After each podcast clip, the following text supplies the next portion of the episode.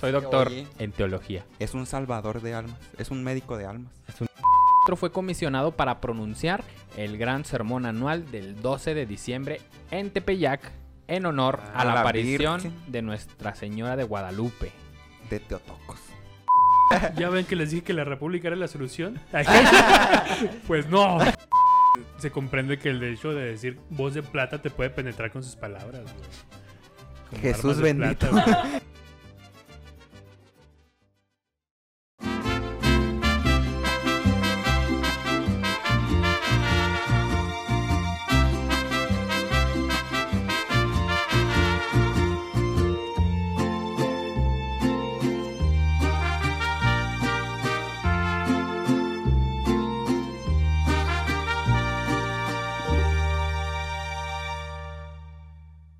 Bienvenidos a La Histeria de México, el podcast en el que nos documentamos de diversas fuentes, pero no pretendemos tener la verdad absoluta de la historia. Solo queremos que te diviertas junto con nosotros y un invitado especial mientras les platico sobre los personajes, anécdotas y hechos que ocasionaron la histeria de México. Yo soy Omar Benítez nuevamente, otro lunes hermoso que nos acompaña Mariano Pérez. Hola, ¿qué tal? Histeriadores. Un lunes más, un lunes menos. este, uno ya no sabe, uno ya no sabe si va a estar al otro lunes, quién sabe. Eh, pero, quién sabe. Yo también dudaría. Yo también dudaría. Pero pues aquí andamos por el momento. ¿Cómo te sientes, Mariano? Me siento contento, me siento alegre, me siento feliz. Parece coreografiado esto, pero no es. Es que es que es de una canción, no sé, no me no recuerdo qué canción es, pero sí es de una canción. Está como la- el artículo, quién sabe qué. No sé, No qué, sé qué dice, pero, pero ahí dice, dice. Pero ahí dice. Mariano. Así estoy en estos Eh, momentos. Mariano, hoy tenemos un gran invitado. Hoy tenemos un, un gran invitado directamente desde Ciudad Juárez, Chihuahua. Nosotros estamos en otro lado. en otro lado. Básicamente vivimos afuera ¿En de este episodio específicamente? Sí. Nos acompaña, señores y señores, integrante de Cibela, una banda padrísima, la verdad. Este, Turi de la Cruz. Ah, muchas gracias. Este, Y comediante, se me olvidaba. comediante. Se me olvidó. se me olvidaba. Sí, justamente, Sí. eh, pues ahí ando. Sí. Ahí anda la Es que, comedia. ¿sabes qué? Yo te ubicaba más por Cibela. Me ubicaba Antes, más sí, por- antes de que me introdujera este mundo del stand-up. Yo al contrario, te ubicaba más por el stand Sí. No, ok, ok. Pues de hecho tengo tres años como comediante y apenas unos meses con Cibela, ¿no? Ah, Fíjate. Pues mira. Me acaban de adoptar hace poco. Ah, ¿A está. poco? Sí, sí, soy un, soy un trompetista Pues yo ahí, yo ahí te había visto y dije, "Mm, él lo he visto en alguna parte y lo ya te Siento que te en cualquier momento me va a contar un chiste ese, Sí. el de la Y siento que me va a No decir, sé. hey, ¿quieres escuchar un chiste?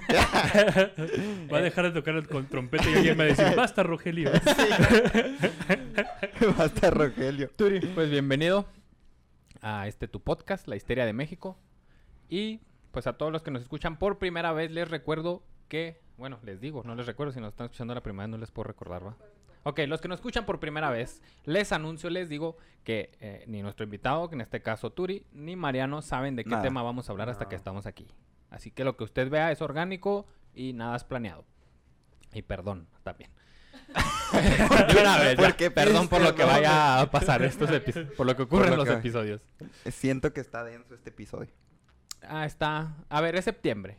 Es septiembre ya. Uh, sí de es mis meses cierto. favoritos del año. Debimos Sí, de empezar total. este episodio Sí. con los honores a la bandera. A ver, vamos a empezar otra vez. las... la escolta pasa, ¿no? La patrona ahí. Salva- así como niño de primaria, así con la manita así chicharrón. Un compa se quedaba dormido parado en los la bandera, güey. Yo, yo me ¿Por qué considero muy, patriota. Desde quinto de primaria estuve en banda de guerra. Ah, Yo también estuve en banda de guerra. ¿Ah, sí? Y, y de pero no hacía trompetista nada. en banda de guerra. no hacía nada. Nomás era para no irme a deportes. Ah, va, va, va. No, yo iba a deportes y luego a la banda de guerra también. Ay, Sí, sí. excelente. Un, Eso ejemplo de patriotismo en deportista. Bueno, tampoco, ¿no? Como- Tenía Pero- créditos que pasar. Sí, ahí sí ven algún video mío eh, reclamando al gobierno, no soy yo. eh, ¿Qué está diciendo? Ah, pues es septiembre, mes patrio, mes de la independencia. Bueno, el, sí, de la independencia de México, Mariano. Primer, lunes, de, de septiembre. septiembre. Sí, sí. Entonces, pues tenemos que hablar un poco Sí. de la independencia de México. ¿Están de acuerdo? Sí, ya sé que es el tema. De la independencia de México. en este que- episodio, Bueno, perdón. Como que Miguel del Hidalgo no era calvo. En este episodio, que es el primero de septiembre, les traigo la vida y obra de una persona considerada héroe de la independencia, que en lo Y- personal no me gusta decirles héroes a los Ah. héroes, ni villanos a los villanos, pero en fin. Es considerado héroe de la independencia. Fue sacerdote. El Mariano, a huevo. Ya se me antojó. Aquí no A son huevo, antojitos pedofilia, así. Justo Oye, lo que como en el circo, güey. En el circo que pase un cura... Niños gratis, dice ahí, güey. Ah, chinga. No mames, lo dos. regalan, Lo güey. regalan, güey. Que no lo vean los curas. porque- Bueno, perdón. Este fue un sacerdote. Le mando saludos a nuestro seguidor Hugo Pinto, que tú sabes por qué. ¿Es sacerdote? Que es- No conoce ahí la... unos movimientos. Ay, conoce, conoce cosas. Él sabe cosas. Él sabe cosas. Hugo Pinto sabe cosas. Sí, es sacerdote. Es un sacerdote muy joven. Y pues ahí estuvimos platicando con él, ¿va? Ah, qué chido. Eh, este, este personaje también fue filósofo, escritor, político y doctor en teología. Ah, ok. Ay, qué ¡Un doctor! ¡Un doctor! Soy doctor Oye, en teología. es un salvador de almas. Es un médico de almas. Es un doctor de las Es un almas, al- Mariano. médico de almas. Bien ahí. Y fue considerado, es considerado el primer historiador de la insurgencia. ¿Tú crees, chiquis? ¿Por qué? Porque. O sea, o hacía sus estudios Ah, históricos. Escribía sobre la insurgencia, entonces, pero fue el primero. El primero fue todo de que, pues. ah, este vato. Un insurgente que pasó casi la mitad de su vida de país en país, entrando y saliendo de prisión al tiempo que buscaba librar su tierra del dominio y abusos españoles. Ok, pero ¿qué pedo? ¿De dónde viene? ¿De dónde nació? Ya te digo, ok. porque vamos a hablar, y este episodio trata del señor Fray Servando Teresa de Mier. Siempre la andas cagando Uy, tú, ¿eh? strike. Eh, Siempre la andas cagando. Es que es muy de él. es muy de él. Te pone en la mente un personaje que tú dices, sí.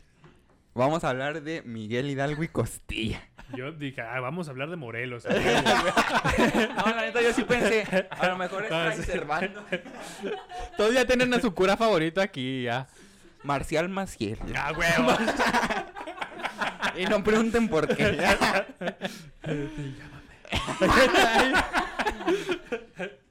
ya mamó. llama, llama, llama más tarde.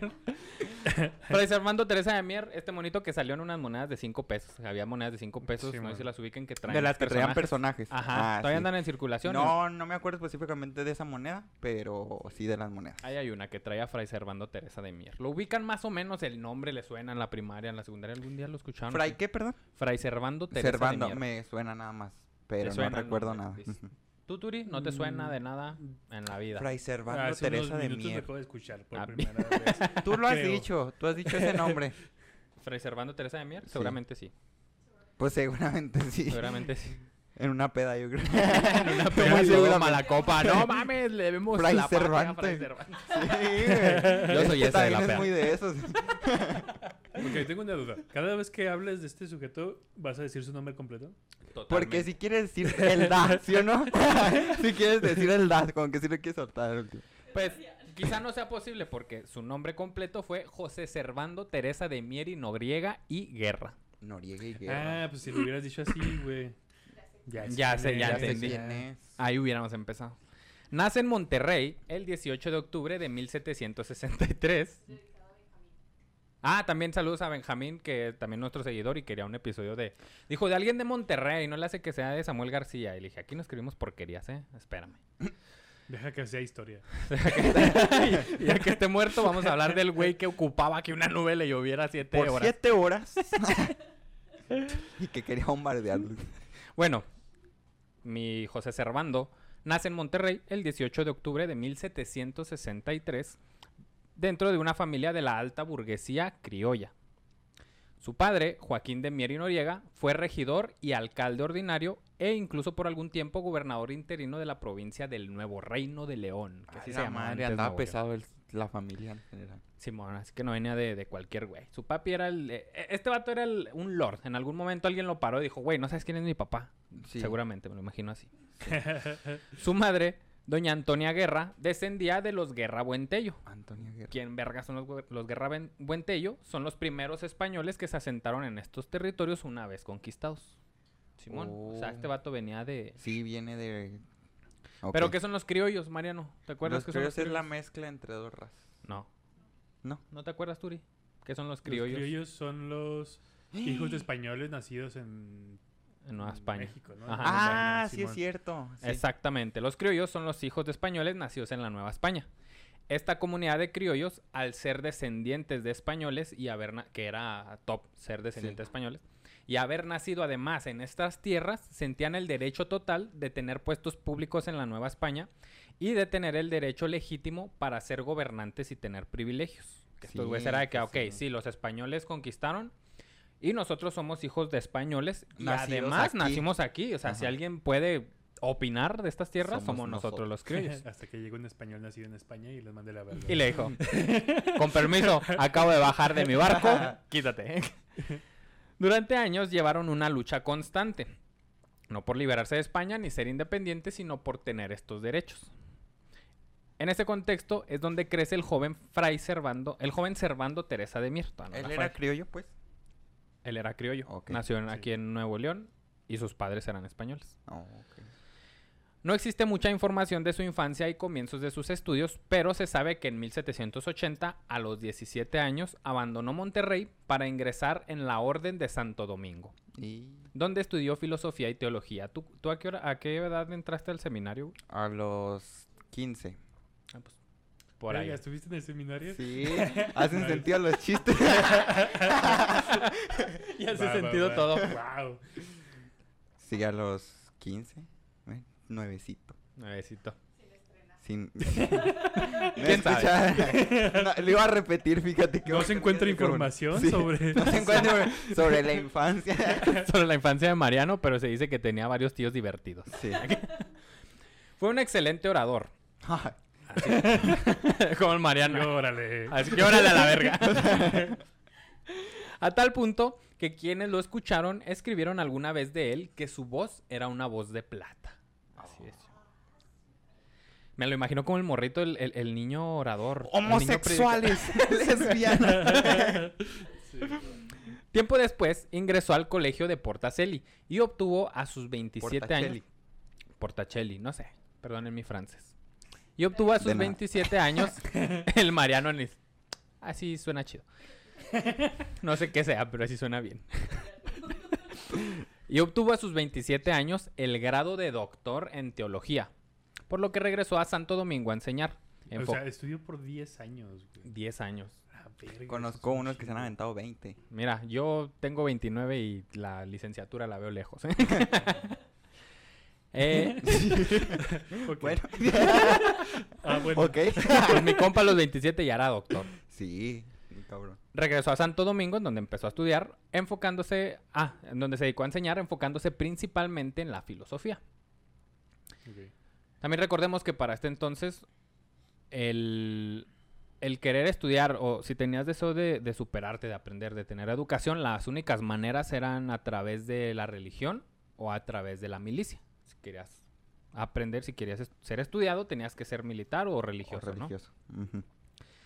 Durante los años siguientes gozó de cierto renombre y se hizo famoso como predicador.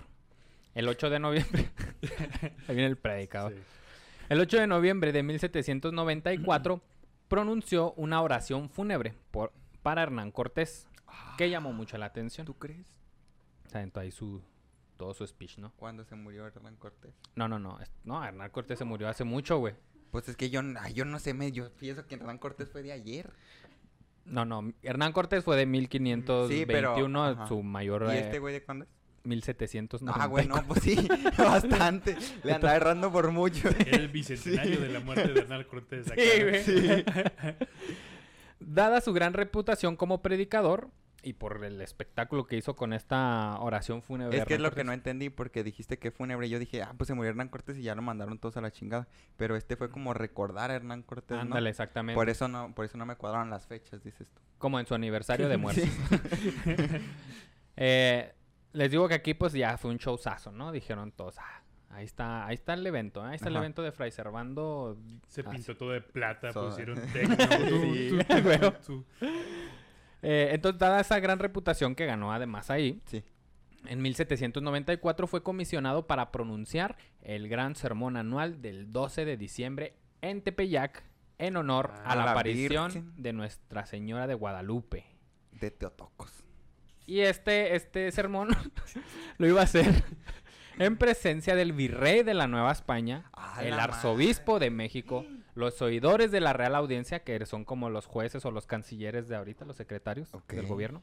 Los oidores. llaman. Los, oidores. Oidores. Ah, Tan aira nomás ser que ya. Yo Los también soy regi- oidor. el oidor del podcast. Chismoso se le dice ahora. Ay, Comunicativo. Eh, los regidores del ayuntamiento, que son como los gobernadores, No, ok. las autoridades eclesiásticas y los personajes más importantes de la capital de la Nueva España. Oye, pues iba a estar gente muy importante. ¿eh? Era el evento, era del año. top. Y él iba a decir, El sermón El sobre la Virgen. Ajá. ok. En, aquel, se- en aquel sermón expuso que Santo Tomás ya había estado en estas tierras evangelizando antes de la llegada de los españoles. Afirmó que la imagen guadalupana se había plasmado, en verdad, en la capa de Santo Tomás y no en la tilma de Juan Diego. Válgame Mi Dios. carnal ya estaba ahí. Fuertes declaraciones. Ya, ya, Fíjate que siempre ha sido muy de, hoy ¿quién va a dar el- la humilía el, hoy 12 de diciembre en la Basílica de Guadalupe? Qué, qué random que ahora fue este señor. Fue Fraser. ¿no? Sí, era era. pues este vato habla chida. ¿Por qué Vamos no a lo traemos? Persuasivo, puede salir ¿no? mal. Persuasivo, por eso se como atre- que- tuvo sí. la- el atrevimiento de decir, ¿saben qué? Santo Tomás fue el bueno, ¿no? La- la neta. Juan Diego. Juan Diego. Juan Diego, mira, era un pendejo. El- Oye, no, no, pero se, están muy fuertes las declaraciones que está diciendo este Sí, señor, ¿eh? Y el Día de la Virgen. Y el Día de la Virgen Tepeyac, Con en toda la, gente reunida. ah, Sí, reunida. Este, Además, mencionaba que los indios ya cristianizados ya habían adorado la imagen de la Virgen durante 1750 años antes en el Tepeyac, donde el apóstol Santo Tomás había construido su iglesia. Más, al cometer a, a apostasía a los indígenas, la imagen fue escondida. Aquí se estaba refiriendo a que Santo Tomás, desde hace muchos años antes de ¿Estás que... hablando de Santo Aquino? Tomás, el... No. Ah, Santo Ah. Tomás, ¿quién? ¿Santo Tomás de Aquino quién es? No, es uno, pero ya está hace un chimbergo de años. Es el filósofo, ¿no? Es el filósofo por excelencia. Ajá. Y él no estuvo ahí con Pero los no es discípulos de mexicano. Jesús. No, no, es Ah, que este no, güey este también es- decía ah, que vino a México. Pero vino a Mé- No creo que haya venido. Mm, es algo como los la, mormones, la creo. neta, yo estoy muy pendejo para las fechas, pero no creo que sea Santo Tomás de Aquino. Bueno, el, to- el punto era que No, un Santo creo. Tomás. Y que él ya había venido a- a- aquí a las culturas prehispánicas, allá con Por ahí los tienes olmecas. Santo Tomás algo más, ¿no? No, tengo puro Santo Hasta Tomás. rimó. Ay, verso sin esfuerzo. Porque el de Santo Tomás de Aquino es el que traía lo de las ideas utópicas. y sí, pedo, todo ¿no? ese rollo. Sí, no, no creo que No el creo que mismo. sea él. Bueno, este Santo Tomás eh, ya había llegado aquí eh, a 1750 años antes, o sea, están en 1790, ya tenía un chingo. Y él dice que, que, la, que Santo Tomás puso su iglesia y que, a- que la Virgen plasmó su imagen en la capa de Santo Tomás, Ok. Simón. Pero que después, pues ya en la rebelión de los indígenas y todo este pedo, la imagen fue escondida.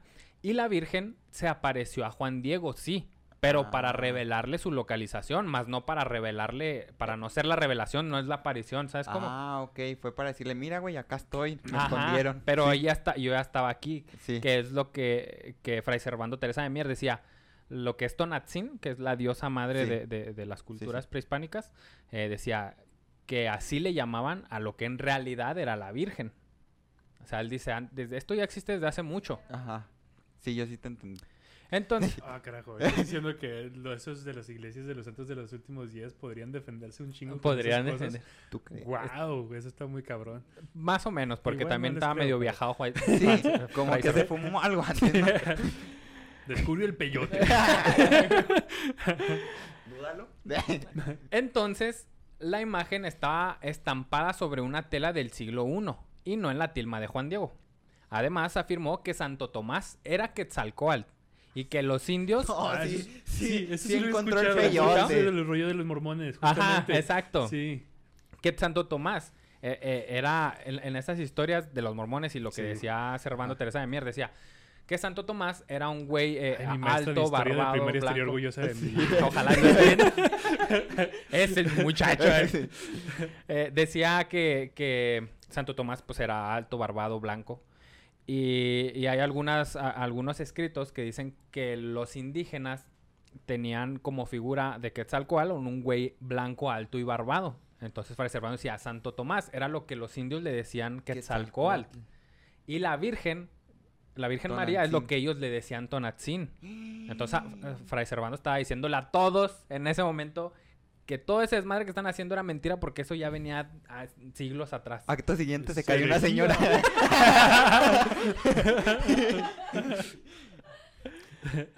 Este, Oye, es que está muy fuerte está- eso. Sí, imagínate nomás que esté diciendo eso en Frente la a- Basílica de Guadalupe, frente a la tilma de Juan Diego, con el virrey de con la el Nueva virrey España. de la Nueva España, el nuncio apostólico del Vaticano. La señora de las quesadillas La señora hacer de las quesadillas, quesadillas. güey, en ese Es momento. más importante la señora Dijo, que "No sabías mames". que el Papa. la- Como en el iPad toda la verga que está pasando. Y que además es- los dogmas fundamentales del cristianismo, los, lo- los pueblos originarios ya los, Ya los tenía. ya los tenían. Ah, entonces no hubo conquista. El hecho de que este sermón hubiera ocurrido en un día tan especial y frente a todas las autoridades de la Nueva España se debe a las ideas rebeldes que Fray Servando ya tenía, ya que él era un rebelde en contra de cualquier opresión y no podía hacerse de la vista gorda ante la opresión más fuerte para su sociedad y para su tiempo, que era la corona española. Oh, ya le Ah, entendí ok, a va, la va, mente va, de va. este vato, lo que quería llevarle la contra a estos Que le güeyes, ¿no? querían en la madre a estos güeyes. Ya, ya lo entendí. No, no me cascaba. Por muy contradictorio. Ok. El sermón escandalizó a los devotos y fue la causa de muchas de sus desgracias posteriores. El arzobispo Alonso Núñez de Aro ordenó que se le encierra, que se le cancelaron por su rutina de Huevo. Sigue pasando. Saludos a la... El arzobispo Alonso Núñez de Aro ordenó que se le encerrara en una celda del convento de Santo Domingo, a la vez que se iniciaba la instrucción de un expediente. Este güey está diciendo sus mamadas y enciérrenlo y ahí le vamos a hacer un expediente para encarcelarlo. El 21 de marzo, el arzobispo lo condenó a 10 años de exilio y reclusión en el convento de los dominicos de Nuestra Señora de las Caldas, en Santander, España. O sea, Santander. vas fuera de, la, de. Nueva España este güey hasta España y va encerrado el culero. Al mismo tiempo, se le prohibió enseñar como profesor y ejercer como religioso y confesor, retirándole el título de doctor que había que ya le había concedido el pontífice. O sea, le quitaron Ay, todo por una rutina de 10 stand-up. años de estudiar para nada, güey. Para 10 años de A la basura, güey. A la basura en un sermón. Para estar encerrado. Enseguida, Núñez de Aro se encargó de que en todas las iglesias y rincones religiosos eh, se distribuyera la noticia de que Fray Servando Teresa de Mier negaba la aparición de la Santísima Virgen. Todo esto ocurrió en todos lados, menos en Nuevo León, donde el obispo era su viejo amigo. Ah, Eh, el obispo Me, dijo. me lo imaginé así como ya exiliado, así. Unos sí, pedillos, ¿no? El mamé, periodo. Acostar una cama de piedra. Esa vez sí, Sí me pasé de verga. Valió la pena. En realidad, el discurso no fue hereje, ya que nunca negó la aparición de la Virgen. Sin embargo, tenía un gran peso político, ya que en la época la verdad universal en que se basaban los españoles era que ellos trajeron la evangelización al Nuevo Mundo. En función de esta verdad, adquirieron muchos privilegios, tierras y puestos en la administración de la Nueva España. O sea, lo que Fray Servando atacaba no era que apareciera la Virgen. Él dijo, sí, sí apareció la Virgen, pero fue hace un chingo de años, Sí. güey los, los españoles realmente no trajeron nada, más que pues violaciones y todo este pedo, ¿no? Entonces fue lo que le escaló de que, ah, chinga, pues si la Virgen y, y Santo Tomás, que era el Quetzalcoatl para los pueblos eh, originarios, ya estaban aquí, entonces, ¿qué sentido hacía seguir obedeciendo a los españos en estas Pues tierras? mira, para empezar, el güey que vino primero dijo, esta es la India. El güey no Sí. sabía ni qué pedo. Venía muy perdido. Desde ahí ya, venía- ya empezaron a improvisar sobre Sí. la marcha, güey. Ya. Vamos a ver qué sale, a ver. Le falló en el vuelta a la izquierda. Le falló el GPS a mi carnal. A Servando, inmediatamente le quitaron su sermón. Le decomisaron todos sus libros y le negaron rotundamente papel y tinta. Yo creo cagando, no, eh, no hay papel, el carnal, no hay papel ni tinta, dijimos. Con piedritas. Las palabras separatistas de Fray Servando no podían salir a la luz. Todo esto por instrucciones de Núñez de Aro, quien, eh, además de ser regidor y de querer defender a, a- a- a la cristianidad española, tenía un odio natural contra los criollos y que de alguna manera entendía que si el pensamiento independentista podía nacer, sería por el grupo de los criollos. Ah, ok. O sea, en, en la Nueva Ah, España había Ah, los ricos más ricos, que eran los españoles. Sí. Y los pobres más pobres, que eran los indígenas, los, nati- los nativos. Y en medio estaban los Los criollos, que eran, no podía haber desde aquí. muy pobres o, o muy ricos. Por ejemplo, Fray Servando venía de una familia muy, muy poderosa. Inclusive muchas, en, en algunas veces, Fray Servando dijo que venía de descendencia de un, un rey azteca. Pero pura mamá. También estuvo difícil escribir este episodio, les voy a contar, porque ah, casi todos los libros que hay se refieren a las memorias de Fray Servando. A mí en lo personal no me gustan las autobiografías porque es bien fácil pulirse el rifle uno mismo, ¿no? Sí. O sea, escribes, de, no, sí, yo me Oh, paré de sí, manos yo y maté la a seis güeyes con Ajá. una bala. Entonces varios libros se, re- se, se basan en las memorias de Fray Servando. Ah, mejor eh, ah, yo prefiero los escritos que dicen las otras personas, pues ahí, es mejor. De la Ciudad de México llevaron a Fray Servando a Veracruz y ahí lo tuvieron, que ya es castigo, ¿no es cierto? Salud. Y ahí, y ahí lo tuvieron, y ahí lo tuvieron en la prisión de San Juan de Ulúa. Que siempre contó que en la prisión de San Juan de Ulúa, ya tenemos episodio de raza, si no lo han escuchado vayan a escuchar Muy el bien. episodio de San Juan de Ulúa. Para entender el contexto. Era una prisión bien culera, güey. Culerísima. Culerísima. Y, y Fray Servando decía que, que sus peores enemigos e- en, en San Juan de Ulúa fueron las ratas. Porque llegaba a tal punto en el que el güey no podía comer mm, lo poco que le daban de comida porque apenas empezaba a oler a comida o algo y ya en su celda había ratas, güey. Pero paradas ahí para chingarse a este güey con todo y comida. Entonces este güey tenía que defender la poca comida que le daban contra las pinches ratas hambriadas a la verga. Verga, güey. Está culero, está culero. Escuchen el episodio de San Juan de Ulúa y hay más cosas. Está bien de la mierda esa Yo prisión. estaba en un seminario, güey. Viejos recuerdos bien. el Mariano sí. acá con las imágenes de guerra. Y- no, güey, pero yo era la rata, güey. Oye, el ratón. Yo era el ratón, güey. Yo era el que nomás solía comida y nada. Sí. Mariano ahí. Estas papitas no me pican. Es que no es pedo, güey. Es Cuando sobraba ¿no? comida, la sacaban a la barra y se dejaban ir todos. Pa, así, güey. Bien, mamón. Sí, así de hambriados estábamos. Uh, te Voy a interrumpir un poco. ¿En qué Sí, costaba adelante. la dieta de alguien del seminario? Ah, mira, básica eran frijoles y tortilla. Ah, mal no les iba, eh. Mal no les iba, güey. Sí, no, no te creas. Sí era variado, sí era variado, pero a veces la comida no estaba en todas las buenas condiciones que Una digamos. vez les dieron avena con gusanos, ¿no? Ah, sí. Bella anécdota. Este. Wow, proteína. eh, proteína nice. extra.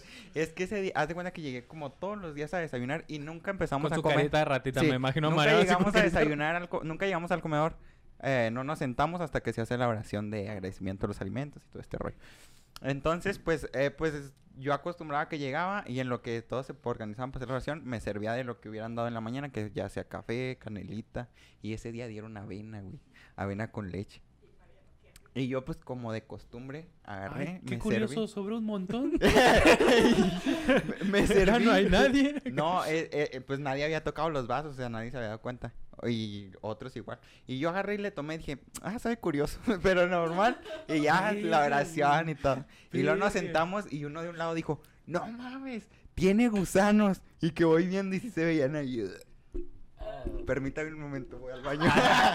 Sí, pero esos sí blancos que tienen- Alabado sea el Señor. Alabado sea el Señor que nos permite en este momento tener un plato en la mesa. A huevo. Ah, Co- no te creas. convierte el agua en vino y el atole en gusanos. En gusanos. ¿Cómo no? Pero eran larvas así grandotes de la avena. Y ese día nos enfermamos todos. Un diarreón. No había baño libre en todo el día. Y ya esa fue la bella anécdota. Continuemos. O sea, se me hace que te fue peor que a Fray, Fray Servando. sí. Pero ¿cómo resuelves eso? Es como, vamos a quitarle los gusanos y no, No, la servimos. espérate. ¿o Le fuimos hace? y le dijimos al, al encargado de El eso. padre superior, ¿no? a- al ecónomo, porque sí. no sé cómo se maneja. Fuimos al eh, eso se todo lo de comida y de dinero se maneja con el economo y le fuimos a decir, mire, y me dijo, ah, sí, lo voy a checar con las señoras. Y se fue. Ah, Y ya, no supimos nada. Nada más. Está bien, vamos a comer. Sí. Así, wow. Sí. Así de denso. Sí, casi no hacían mucho caso y omiso. en- acábense la comida porque en los niños de. África. dice el padre. Ni gusanos Ni tienen. gusanos. tí- Tienen Bueno, sí, pero se les criaron dentro. Eh, lo tuvieron a, a Fray Servando en San Juan de Ulúa. Eh, mientras el arzobispo y el virrey enviaron cartas a España acusándolo de subversivo y enemigo de los reyes. Así, estos güeyes están haciendo cizaña tanto en Nueva España como en España, que uh, dice que, se la pelan, ¿eh? Finalmente, Fray Servando desembarcó en Cádiz. Y a finales de 1900, 1800, 1900 el otro, 1795, llegó a la cárcel del convento de las Caldas en Santander, donde tuvo una muy mala estancia. El destierro fue muy peculiar. Por lo general, cuando se desterraba a una persona, se le dejaba a su suerte en otro lugar fuera. Ah. Pero en el caso de Fray Servando fue diferente, ya que además de estar desterrado, lo mantuvieron encarcelado por temor de que hablara y contagiara con sus ideales a la población criolla, para después organizar algún movimiento que nada convenía a Le España. tenían miedo, Sí, güey. Le tenían miedo.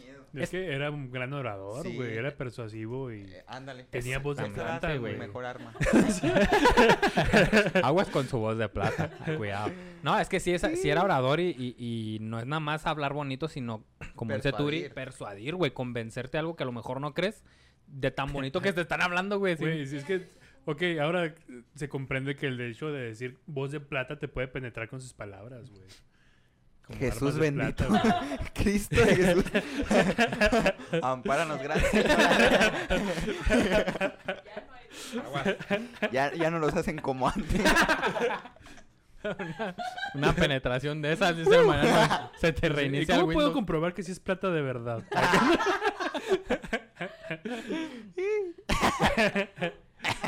En la prisión de las Caldas sufrió mucho, Las nueva, caldas. nuevamente con las ratas y algunos otros bichos peligrosos, a quienes Fray Servando llamarían algunos de sus escritos sus visitantes nocturnos. Pobrecito, güey, qué denso. Una mañana que los gendarmes pasaron por las... Ay, una vez esta- me acordé de los bichos nocturnos, güey. Una vez estaba dormido. No sé dónde verga salió una cucaracha, Sí. pero esas de drenaje, güey. Guácala, Ah, güey. sí, y- sí, las cucarachotas. La- güey, Simón. que parecen no es patinetas. Aquí en su casa no hay, ¿eh? No, no, es casi común no. que salgan. O sea, no sé por qué te O, salió esa si yo me esperara una cucaracha, pues sería en la cocina, ¿no? Algo así. Pero no, pues estaba dormido. Y estaba acostado, güey. No sé, de repente sentí que algo me caminó así, ah, en el cuello a madres. Ah, que... Y mi reacción inmediata fue agarrar y aventar, güey. Ay. Y nomás Sí, oí sí. que un mueble se escuchó. Ay, no, qué asco. Y yo a la verga. Y me olía la mano horrible, güey. Ah, pero eso creo que fue por otra cosa. Entonces prendí la... entonces, entonces prendí la luz. Y veo, güey, la pinche cucarachotota, güey, patas arriba. No mames, pero se sintió horrible, güey. Ya no dormí, güey. Esa, esa noche ya no dormí. Ahí tocó, Ya- pero de un alacrán. ¡A la verga! Muy de Durango. Muy de Durango. Sí, es común. Tal vez era una cucaracha educada, güey. No quiso entrar a la, a la cocina sin antes pregúntate. Puedo ir. de comer. Este, güey, Pobre cucaracha. Ay, si no quieren, no. Ya no Güey, me. Solo quiso ser amable. Güey, te vas a comer la manzana que dejaste. Ahí va en chinga. Bueno, pues así los bichos de Fray Servando que son sus... bien bonito. Le iba a preguntar, ¿qué quieres para desayunar? Y este güey agrediendo a la pobre cucaracha. no, la verga. Que no quiero nada. Una mañana, eh, eh, ahí en, la- en esa prisión, una mañana que los gendarmes pasaron por la celda de Te- Servando Teresa de Mier, se dieron cuenta de que los barrotes estaban golpeados y chuecos. Y en la celda Persuadir ya no los barrotes. y en la celda ya no estaba el fraile. Se lo comieron los animales. verdad. no mames, sí se lo lo comieron. pensé, como que dobló de la desesperación de querer salir y se lo comieron. Se lo terminaron comiendo. Ah, pues si hubiera comido una rata. Pues ya con hambre. Las ratas son- tienen muchas bacterias, ¿no? Se llamaba la cárcel de las caldas un caldito de ¿Un rata, caldito? güey. Con la casa de los caldos aquí. Son de rata. Ahí la por... no, güey. Borra eso porque peligro nos van a patrocinar con un caldito de res y marino. Son de Oh, rata. Pues es que dijiste como los caldos de aquí, dije, son de rata. No, en San Lorenzo hay una, no sé si hay otra Oh, sucursal, pero no, la casa sí está muy bueno, ¿eh? Sí, sí, los Me he probado. de recomendar ese lugar, justamente, sí. Yo nomás comí una vez en que un trabajaba ladito del. Playa Bichis, ¿no? Playa Simón. Bichis. Eh. Sí, por ahí está. Patrocínenos. Bueno, con un caldo de Y el, rata. y el Playa Bichis bien si quiere. ya le- sea, ya- por favor. ya le Por salió una mención de gratis, mira. Tengo hambre. No hemos comido. Poco- Comimos larvas en la mañana. Ese día se comió la cucaracha. Eso desayuno. Poco de tiempo después lo encontraron y ya no lo enviaron a la cárcel de las Caldas, sino que lo trasladaron a una mejor prisión en Burgos. Ahí logró hacer buenas relaciones. Una de ellas, un hombre ilustrado, que lo acogió con simpatía. Lo acogió, Mariano. Oh, pues digo, ¿qué dije? Con simpatía y lo recomendó a Jovellanos, que era el nuevo ministro de, de Gracia y Justicia de Carlos IV, el rey de España. Se llama Ajo. ¿Ajo? Jovellanos. Ajovellanos. Jovellanos. Así que se llama Ajo. Ajo apellida. Villanos. Huele a ajo. Sí, Huele es- mal y es malo. A. Este güey le, recibió chido a Fray Servando, así que Ok. nada, pues este güey es chido. Y lo recomendó a, a Carlos IV. Como que no sabían el pedo allá bien. Eh, Carlos IV, como dijo, ah, pues este güey se ve que es chido, le permitió regresar a Cádiz en mejores condiciones.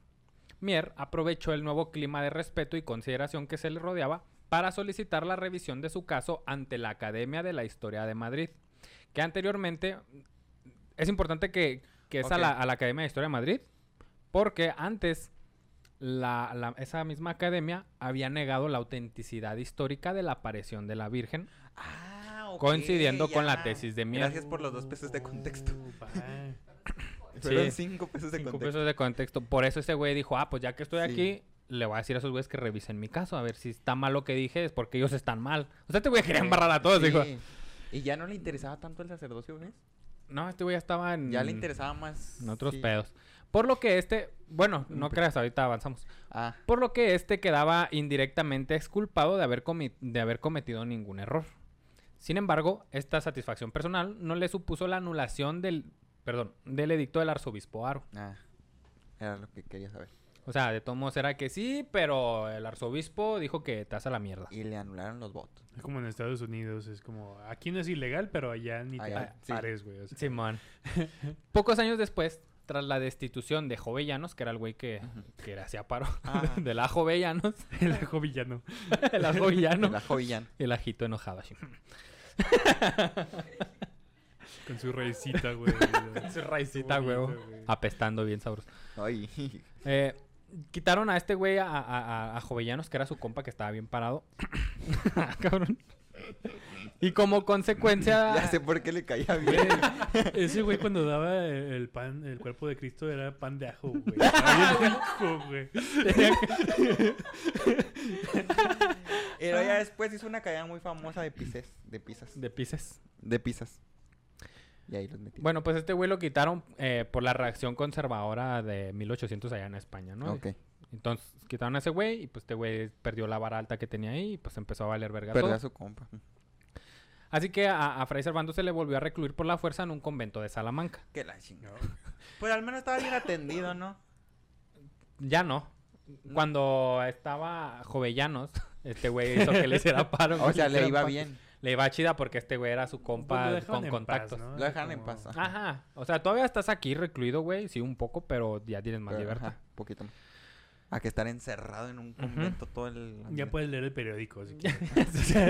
ya, te- ya, ya va a haber papel si te Ten- quieres. ándale. ten tinta, papel. ¿no? Pero papel. Pero ya. papel. Ya con la tinta ya te alocas, güey. Ya empiezas a escribir mamadas. Sí. Eh, entonces les digo que ya lo, lo metieron al convento de Salamanca y en una celda. Logró fugarse nuevamente. este güey era bueno para escaparse. Logró fugarse cuando era conducido a- cuando era con- conducido a la prisión y escapó hasta Burgos, donde fue detenido y encerrado en el convento de San Francisco de esa amigo. ciudad. o sea, el güey iba camino a la cárcel que ya le iban a meter. Se escapó. Y lo agarraron. Se fue a Burgos y en Burgos lo agarraron y lo metieron ahí a la cárcel. Pero lo met- es que no entiendo, ¿lo metían a un convento o él llegaba al convento? No, no, no lo metían. No lo metían. Todo lo que le Ah, estaba pasando era a huevo. Ok. Eh, entonces ya en Burgos lo metieron al convento de San Francisco de esa ciudad, que cada convento tenía así como sus especies de celdas. Pues es que también ponte a Inquis- pensar que en casi cada tres cuadras hay una iglesia y en España, güey. Como- Ey, no sé, ya ¿Cómo te escondes, güey? Sí. Poco después consiguió escaparse nuevamente ahora de esta prisión y huyó hasta Francia. Es que siento que está mal, güey. Que está mal escaparse. Es sí, que no, es que- Deberían cumplir su condena. Es que no, es que el convento es de monjas, ¿no? Sí, pero había prisiones. Ah, había prisiones ahí. sí, ahí tenían celdas. Por ejemplo, en Santo, Santo Domingo, en donde él enseñaba, ahí fue la primera vez que lo agarraron, güey.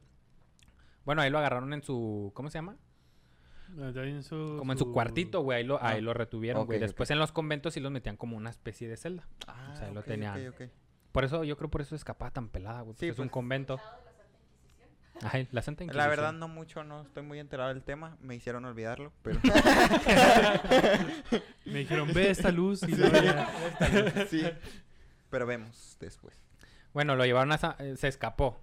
Lo fue a San Francisco y en San Francisco lo torcieron y lo encerraron. Y luego se escapó.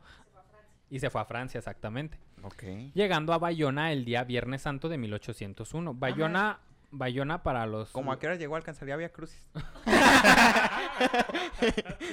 Alcanzó su atolito con gusano. Eh, según cuenta él mismo, entró en una sinagoga, que es una... es como la iglesia, pero de los judíos. Ok, va. Y ahí discutió, porque era doctor en teología, y ahí se puso a de estar de inmamable discutiendo de teología Sí, con sí, unos yo- rabinos. Muy de teólogos, ¿eh? muy de teólogos.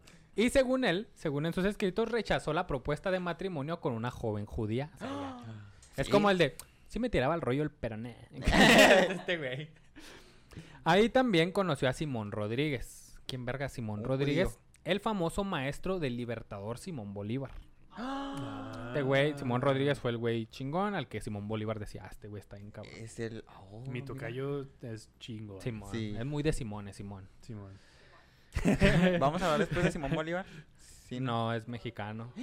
¿Tú crees? Hay que otro podcast se haga garra con Simón Bolívar. Ah, va- No, no te creas, probablemente sí porque tuvo mucho, Ah, mucha que ver, mucha injerencia Influencia. en, en, en México. Hay Bueno. calles así. Sí, hay un rancho. Cerca de mi rancho hay otro rancho que se llama Simón Bolívar.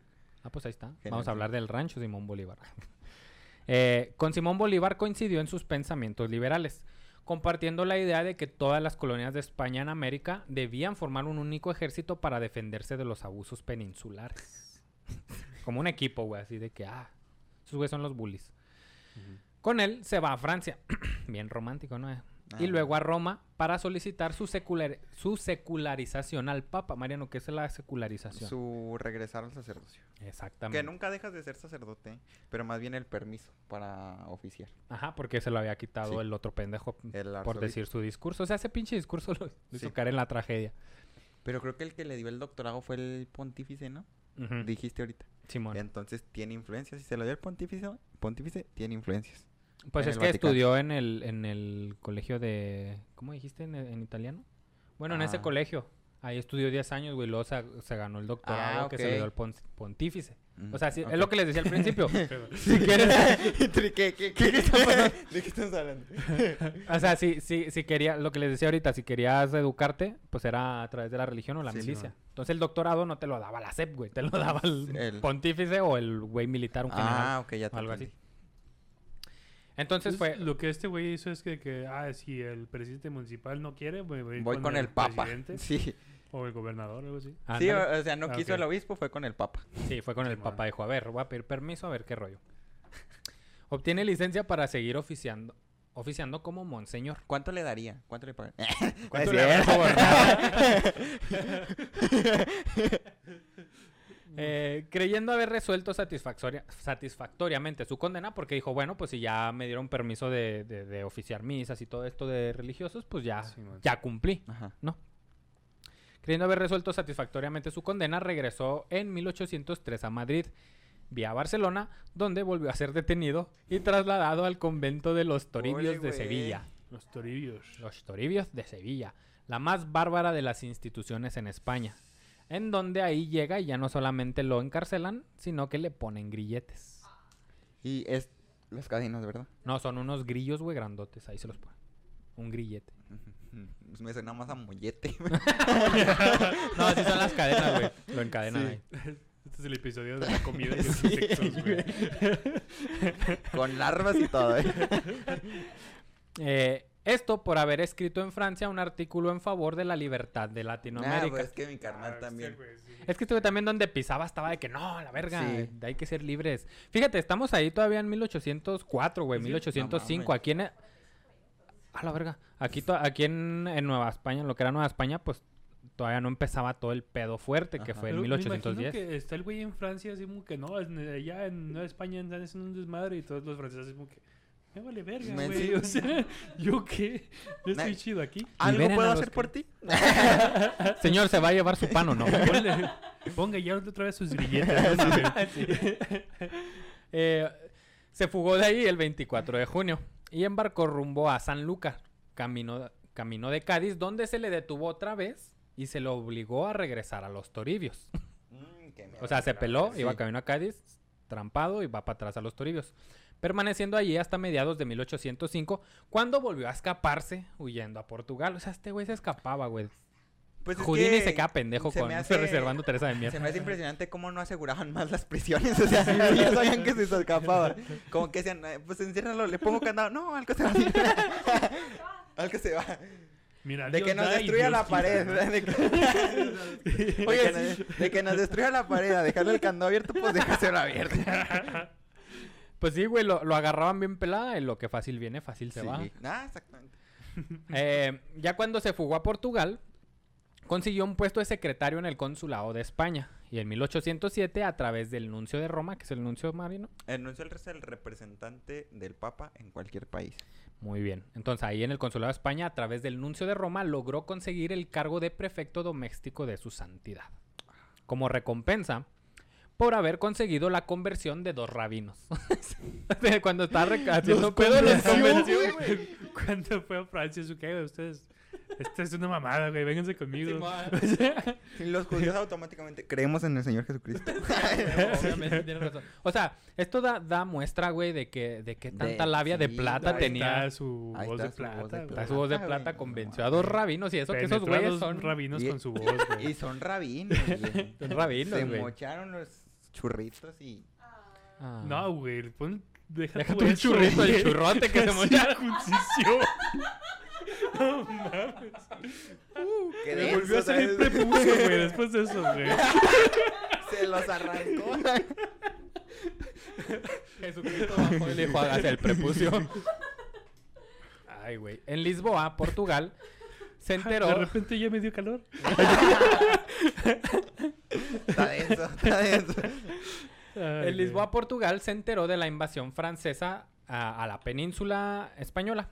Se indignó por los sucesos, así que ayudó a los prisioneros españoles que habían caído en el poder del mariscal Junot. Este güey no tiene importancia en este tema, nada más es un Junot. francés que estaba en Portugal y tenía poder. Simón, o sea, ahí les va más contexto. Eh, Francia invade España. Ok. Cuando Francia invade España, que es Napoleón Bonaparte, invade Sí, España, sí. Sí, man. eh, empieza el cagadero con España, entonces por ende este cagadero de España afecta a Nueva España. Mm, Empiezan a sacar tiene más que- recursos de Nueva España. Porque se están quedando allá sin nada. Porque están Nos los quedando sin traemos de nada, acá, chingue su madre. Ajá, entonces este güey dijo, no, a mí no me parece que, que estén con sus mamás los franceses contra los españoles porque están afectando a los criollos de la Nueva España. Entonces dijo, pues voy a, voy a ayudar, como soy buenísimo escapándome, pues voy a ayudar a que estos pendejos de los españoles se, Se escapen. escapen. Porque ahí el- esos güeyes están atrapados en Portugal por el mariscal francés. Ah, Ese güey estaba en Francia y agarraba un pinche español y iba para... No. Ajá. Entonces Fray Servando ayudó a los españoles a salir. Como respuesta a la emoción patriótica de ese momento, decidió enlistarse en el batallón de infantería ligera de voluntarios de Valencia, que se estaba formando en Portugal con los soldados españoles ahí prisioneros. Simón. Y en calidad de capellán, que es como el sacerdote, el capellán que es Mariano. es siento, la verdad no recuerdo, pero siento que es como el sacristán, ¿no? ¿El sacristán qué es? Es el que cuida ahí la iglesia. Es como un guía espiritual, ¿no? Para los Ah, ¿qué dijiste, solda- perdón? capellán. Ah, no, entonces no sé. Perdón, Sí, como les debo para el dato. los... Bueno, con nosotros para servicios de emergencia y para el ejército y todo esto son los que dan la palabra a los que quieran. Ah, Sí, es eso exactamente. Este vato sirvió como capellán de este ejército, que es el que les- los inspiraba y les daba así como bendición y todo este pedo. Y, y además como cura, como cura militar.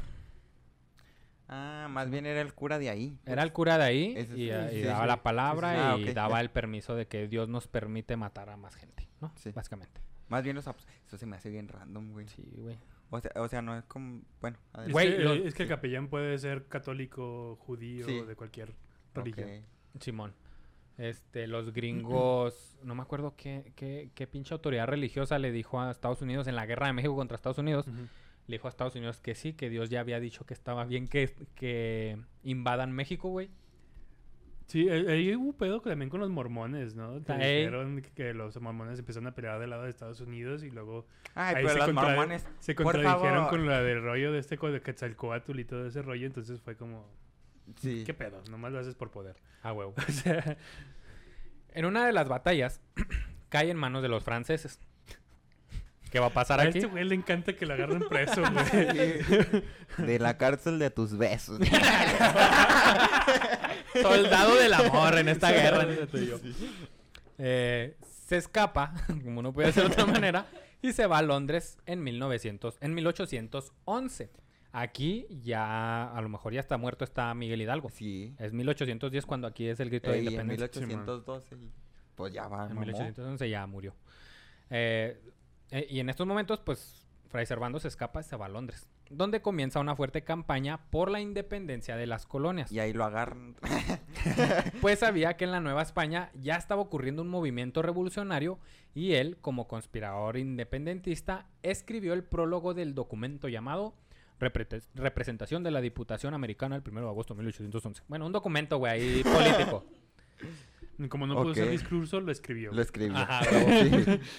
En este texto hace, hace una defensa de la rebelión americana y acude a una expresión que se vendría a modificar la forma en que buena parte de la población del nuevo continente se había visto a sí misma. En lugar de, de emplear el concepto de españoles americanos, que así eran conocidos todos. Teresa de Mier escribió simple y llanamente americanos para definir a este grupo que resultaría clave para el proceso de independencia después de 1808. Ok. Más con la ausencia del monarca español, Carlos IV y su hijo Fernando VII, que fueron tomados presos por Napoleón Bonaparte, pues Teresa de Mier era donde aprovechaba y decía, si ya... A ver, voy al principio. Sí, me perdí poquito. Cuando los franceses invaden España, Ajá. toma Napoleón Bonaparte toma preso a Carlos IV Ah, y al hijo. y a, ajá, ajá. a Fernando VII. Sí. Cuando Miguel Hidalgo da el grito de Dolores, dice, viva Fernando VII. Es porque agarraron a Fernando VII los franceses. ¿Cuánto sentido me hace? Entonces, Teresa de Mier con este, con este documento empieza a decir, amer- ya empieza a separar, güey, desde el, desde el discurso, Ajá. americanos de europeos. De europeos, O sea, ya sí, no man. son americanos, ya no son españoles americanos, son americanos, somos otro grupo. Tú ya no eres colonia, tú ya eres. Ya América, somos otro totalmente diferente. Ajá. Oh, estaba denso el discurso. Sí, güey, está, está muy cabrón. Y choque. Sí. Y entonces con esto, eh, eh, Fray Servando preguntaba que a- si ya agarraron a los reyes de España, que Nueva España es colonia de España, entonces ¿Qué va a pasar los americanos a quién tienen que obedecer. O sea, es momento de ponerse vergas. te voy a decir. Ponernos pilas, a quién le hacemos caso. Fue este un punto febril que sería clave en el conflicto que desembocaría en la revuelta insurgente. ¿Ves? Por, e- por eso es que a Fray Servando se le considera el abuelo de la patria. Este güey empezó con las ideas aquí y allá. A esto se sumaban, entre otras cosas, la constante discriminación en contra de los españoles americanos en los altos cargos civiles y eclesiásticos, que es lo que les decía ahorita, que no los dejaban tomar puestos Sí, grandes. Simón. Lo anterior lo llevó a apoyar el movimiento de independencia que lo estimuló a escribir y publicar entre 1811 y 1813 y bajo un seudónimo de José Guerra. Ya, ¿Qué no- es un no- seudónimo? es como un sobrenombre. Un- Ah, sí, un nombre que te pones para que no te. Para que no te conozca. Para que no diga. Para que no sepan que eres. Sí, el anónimo. Ah. sí. El anónimo es. que de seudónimo se pone José Guerra, güey. Y realmente él se llama José Servando Teresa No, de Guerra. Mier, Nevara y Guerra. Ah. Nomás agarró el principio y el final y dijo José Guerra, huevo. Eh, bueno, ya escribió en, eh, en- escribió en, de 1811 a 1813. Él escribe todo el desmadre que se hace en España y cómo afecta a la Nueva España y cómo se lanza el grito de la independencia de Miguel Hidalgo y empieza la lucha. Por eso les decía al principio que Fray Servando Teresa de Mier fue el primer historiador de la, inde- de la insurgencia. Órale, oye, Ah, sí. verga, ¿Qué pedo? Este güey se puso verga y dijo, ahorita están pasando las cosas y empezó a Ajá. escribir vámonos.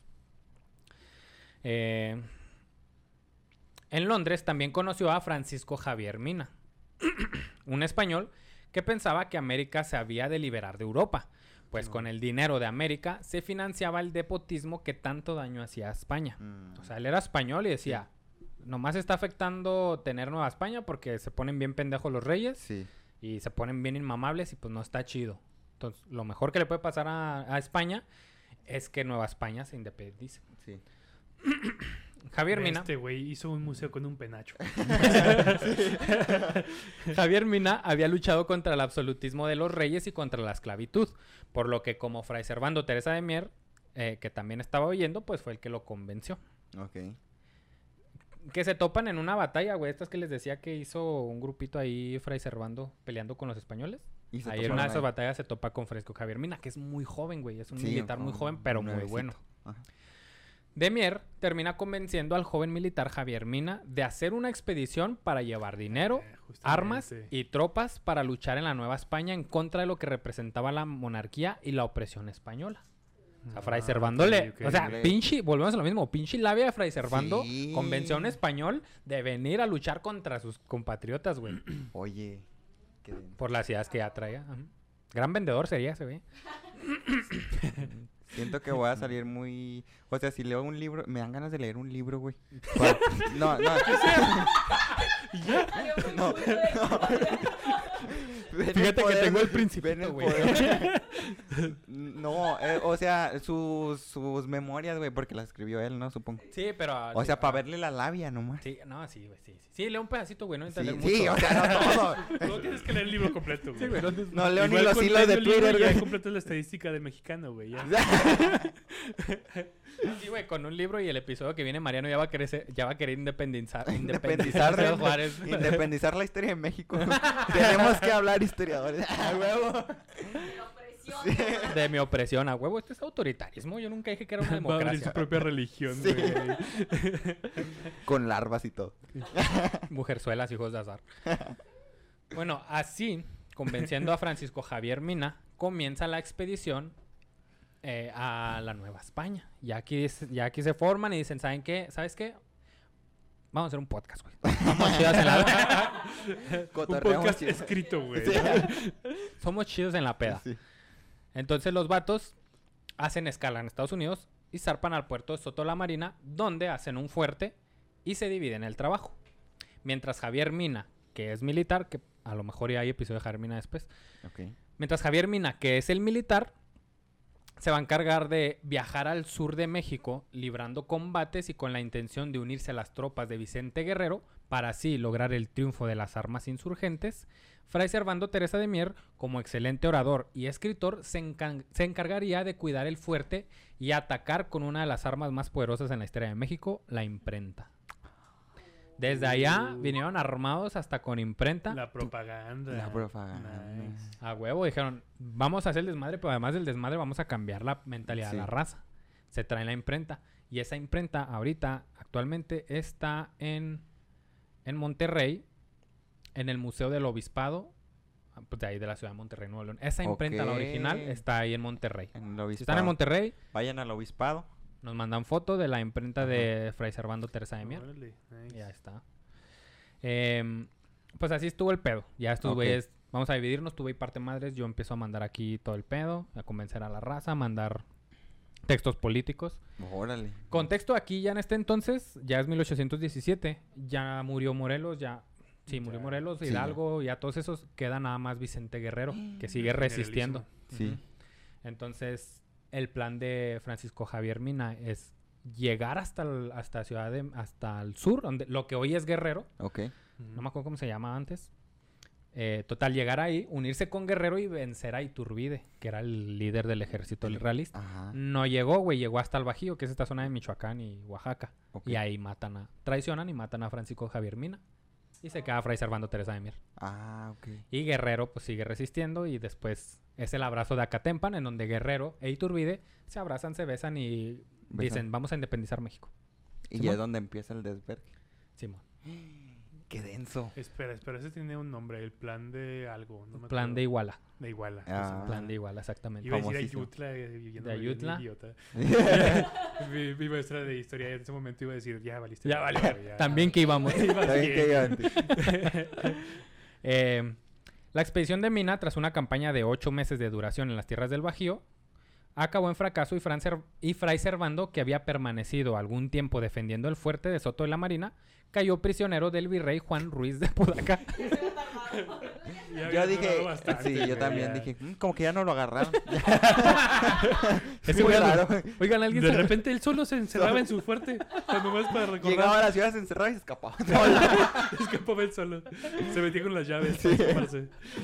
Eh, conducido a las cárceles de la Inquisición en la Ciudad de México, permaneció en ella tres años, hasta su traslado a San sí Juan de Ulúa otra vez. Y regresó. Y- Vuelve el perro. Fueron los se ha años... llevado algo para matarla. Sí. Esos fueron los años durante los cuales celebró un largo proceso, recargado de testimonios, declaraciones y confesiones, en el que se buscaba demostrar la compleja y extrema trama urdida en torno a, a- a Francisco Javier Mina y a, a Mier. El punto es, aquí en México ya no estaban agarrando a, a Fray Servando por nada más por estar haciendo el pedo, sino porque ya aquí estaba lo conspiranoico de que Estados Unidos e Inglaterra estaban metiéndose en la independencia. Ah. Entonces a Fray Servando Teresa de Mier le estaban a- a achacando todo eso, de que no, güey, tú estás, dinos para quién trabajas. ¿Sabes cómo? ¿Cuánto te pagaron? Sí, ya, ya estaba este pedo. Sin llegar a ninguna conclusión, se le mantuvo en la cárcel, donde escribió la apología y relación de lo ocurrido en Europa hasta octubre de 1805. Así se llama ese texto, y básicamente es él diciendo, Defendiéndose. ni cuenta yo ni topo a Inglaterra ni a Estados Unidos. Sí. Es ese texto, ¿no? El 30 de mayo de 1820 se le trasladó a la cárcel de corte en México y el mes de julio fue llevado a Veracruz a San Juan de Ulúa. Simón. Y pobrecito. Regreso. Ajá. Eh, ¿Por qué está en San Juan de Ulúa? Porque el virrey había decidido desterrarlo nuevamente a España. O sea, este güey fue a dar la vuelta de prisión en prisión. Ah. Como que llegó a San Juan le dijo, a empezar otra vez. Otra vez aquí. sí, ese soy yo. Cero. o sí está muy de película. Sí. Ahora va a ser como que, bueno, ya me puedo ir directamente a Portugal y me ahorro lo demás, güey. El barco en que viaja a su destierro hace escala en La Habana, Cuba. Y ahí Se escapa. Se Ah, vuelve a huevo. jugar. Como era de esperarse. Se escapa a Filadelfia, donde se refugia hasta 1822, donde se reencontró con sus amigos hispanoamericanos. El, el rechazo al plan de Iguala que decíamos ahorita, Sí. eh, expedido por el general Agustín de Iturbide, Fray Servando escribió y publicó en Filadelfia un texto llamado Memoria Político Instructiva, en la que se declaraba partidario de un gobierno republicano, rechazando el Tratado de Córdoba. Ahí les va. El plan de Iguala era este plan que decía Vicente Guerrero y Agustín Iturbide, que son Sí. los ejércitos que nomás están peleando, mejor se van a unir para independizarse de España. De España. Ok. Y esto hacen. Ahí nacen los tratados de Córdoba. Los tratados de Córdoba es donde además de Vicente Guerrero y Agustín de Iturbide, llega el, el nuevo virrey, que es Juan O'Donoju, Ah, Juan y el virrey dice, Simón, yo me uno a su causa y firma Juan O'Donoju los tratados de Córdoba, y los tratados de Córdoba son los que dicen, México es independiente desde 1821, 27 de septiembre. No puedo creer. Y en es- eh, Qué el, texto que saca Fray, Fray Servando desde Filadelfia es un texto que dice, no, están pendejos. Yo estoy en contra porque los tratados de Córdoba mm, quieren ser independientes de España, pero poner un nuevo rey. ¿Y a quién quieren de rey? Ah. Agustín de O sea, Iturbide. van a hacer la misma O sea, chingadera. O sea, sí, les puedo dar por su lado. Sí, o sea, este güey fue de, de no, sí, sí, sí, pero te voy a poner otro rey. sí, ajá, de que ya no eres, eh, ya no eres de España, pero va a haber otro Yo rey. solo me quedo pensando, qué chido tener un apellido como Odonoju, güey. Odonoju. Es, es difícil de Siempre olvidar, hemos güey. platicado eso. Ah, totalmente. Este, bueno, pues Fray Servando estaba en contra del gobierno imperialista y es de aquí donde Fray Servando empieza a meter la idea republicana de que, oigan, y si en vez de ser un imperio somos un ¿cómo se llama? Una Una república. república. Y todos de que, nah, no, eso no jala, güey. Bueno, no, ahí se empezó a dividir México en estas ideas de somos eh, un imperio otra vez. O, O somos o ya somos una libres. república independiente. Exactamente. Al instaurarse el imperio de Agustín de Iturbide, que es el primer imperio mexicano, Fray Servando se opuso a la monarquía. Le parecía más conveniente para el país un gobierno republicano. Tan solo cinco días antes de la coronación, denigró a la Inquisición y al arzobispo al que ya le traía Juidal de Aro, Sí. y también al virrey de la Nueva España. Y terminó con decir que aborrecía a los déspotas, que nada se había conseguido con la independencia si no tenían un gobierno libre. Sí. Además, esto me suena mucho a Ricardo Flores Magón, Suena, que estaba en contra de, Como que son sus mismas de ideas. que, ay, ¿para qué quieres quitar a Porfirio Díaz? Sí. Ricardo Flores. Magón quería sí, quitar a Díaz y hacer un nuevo forma de gobierno. Y Madero quería quitar a Díaz y hacer elecciones para un nuevo presidente. ajá. Sí, Por eso me mismo, suena sí. a, a- a magonismo. Además, hizo fuertes declaraciones contra- en contra del nuevo emperador Iturbide, ya que le parecía ridículo que el mismo español, que causó numerosas bajas a los insurgentes, terminara traicionando a España, su patria, por ser el nuevo emperador del imperio mexicano. Ah, pues sí. Por su resistencia, Por fue culo. mandado a encarcelar por, es- por Iturbide. a la caída de Iturbide, porque a Iturbide lo quitan tres años, a los tres años, do- menos de tres años, a la caída de Iturbide, fue liberado en 1823 y nombrado diputado por Nuevo León para el segundo Congreso Constituyente. El Ah. Congreso Constituyente es una junta en donde Sí. todos se van a poner de acuerdo para hacer una constitución que funcione para el país. Simón. Simón. De esta forma, Fray Servando Teresa de Mier es uno de los firmantes del acta constitutiva de la Federación y la Constitución Federal de los Estados Unidos Mexicanos.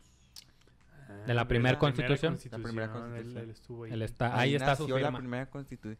No puedo creer que esto me lo dijeron tantas veces en la prepa y nunca lo entendí. Es que no te lo explicaban chido. o más Sí, bien no ponía te- atención.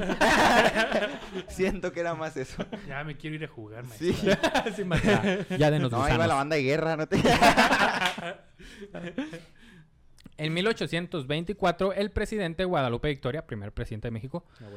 En agradecimiento por sus ah, servicios. que estudió en el seminario donde yo estaba. No mames, Guadalupe Victoria. Ah, qué vergas. ¿En qué seminario estabas? Del de Durango. Mm. ¿Tú para cuándo presidente o qué? Yo vemos, apenas tengo vemos. 18 añitos, así que no sé. En 1824, el presidente Guadalu- Guadalupe Victoria, en agradecimiento por sus servicios en la lucha por la independencia, le cedió una habitación en Palacio Nacional, así como Ah, una pensión que le permitió vivir con cierto decoro los últimos días. El vato ya era. Sus Ya, ya, últimos Su días. jubilación. Sí, ¿Cuántos Es que años? después de, cuando fue presidente Guadalupe Victoria, eh, casi todos los, los sobrevivientes a la lucha a la insurgencia, Leona Vicario, José Ok. Ortiz, todos estos empezaron a, a- Se les empezó a pagar y a dar bonificaciones por la ayuda que hicieron todos esos años.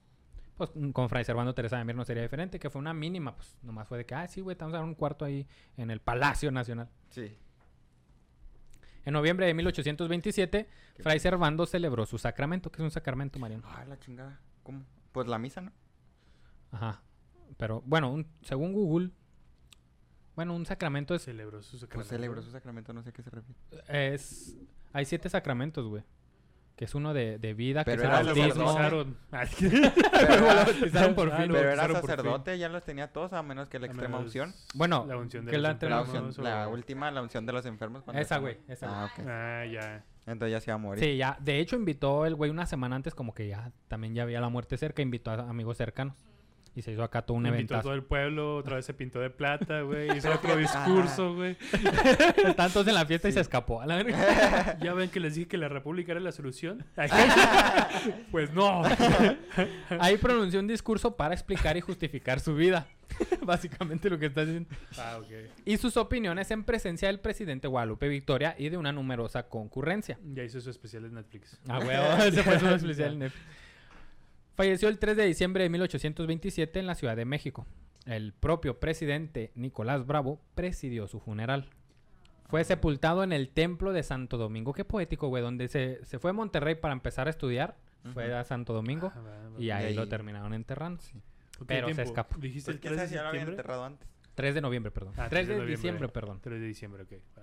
3 de diciembre falleció. Hay unos, hay unos autores, hay unos escritores que manejan 16 de noviembre la fecha de muerte. ¿Por qué? Por estúpidos que son. no, no es cierto. No, no es cierto. Yo no, no soy historiador. Pero si el 16 de noviembre fue el evento, pues está muy casual que el 17 se muera, ¿no? Ah, ok. Yo me voy más por los escritores, por los historiadores que dan la fecha el 3 de diciembre. Ok. Un poquito medio mes después. Se me hace muy ridículo morirse el siguiente día. Bueno, a lo punto mejor ya es- la sentía cerca, andaba Pero, haciendo pero pasos qué en la incómodo. ¿no? Es como que, bueno, ya, ya de mi discurso de que me llamo a morir. Pero, eh, como el Este- sapo de Shrek, güey. como el sapo de Shrek. Simón.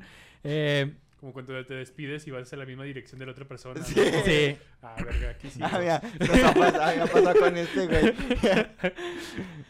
Pues ahí murió, fue sepultado en, en Santo Domingo y se escapó. ¿No me creen? Años más tarde, después de la ¡Ay, está guerra de en reforma, serio! después de la guerra de reforma, ya estamos en 1861, los peones trabajaban a marchas forzadas para, de- para demoler el convento de Santo Domingo. Lo estaban tumbando. ¿Por qué lo estaban tumbando? Porque la guerra de reforma, básicamente es esta guerra en donde Benito Juárez y los liberales Mm, Ah. le quitan a la iglesia el poder. Entonces, ah, laico. Simón. Entonces le quitan a la iglesia los conventos y todas las Todo. tierras que se había adueñado así como así. Y las empiezan a demoler. Así pasó con el, con el Convento. convento. de Santo Domingo. Fue demolido porque se lo estaban quitando a, la iglesia. Eh, Los trabajadores, eh, eran febrero de 1861, los trabajadores que derribaban el imponente edificio realizaron el, eh, el inesperado y tétrico hallazgo de 14 momias. Mm. Es muy común que, por ejemplo, estos edificios que, estos edificios que supongo que están, era muy antiguo, ¿no? Es muy de que los sacerdotes o personas que aportaban mucho a la iglesia eran de, hoy lo vamos a enterrar en el mismísimo altar de la capilla de Nuestra Señora de Teotocos. Así. Por ejemplo, por ejemplo, en la Catedral de Durango, abajo hay unas catacumbas y ahí están enterrados, ah, no me acuerdo, son, con- son como 70 obispos.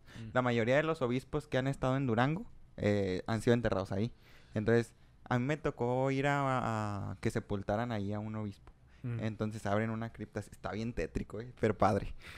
O sea, o es, muy buena experiencia, interesante más que nada.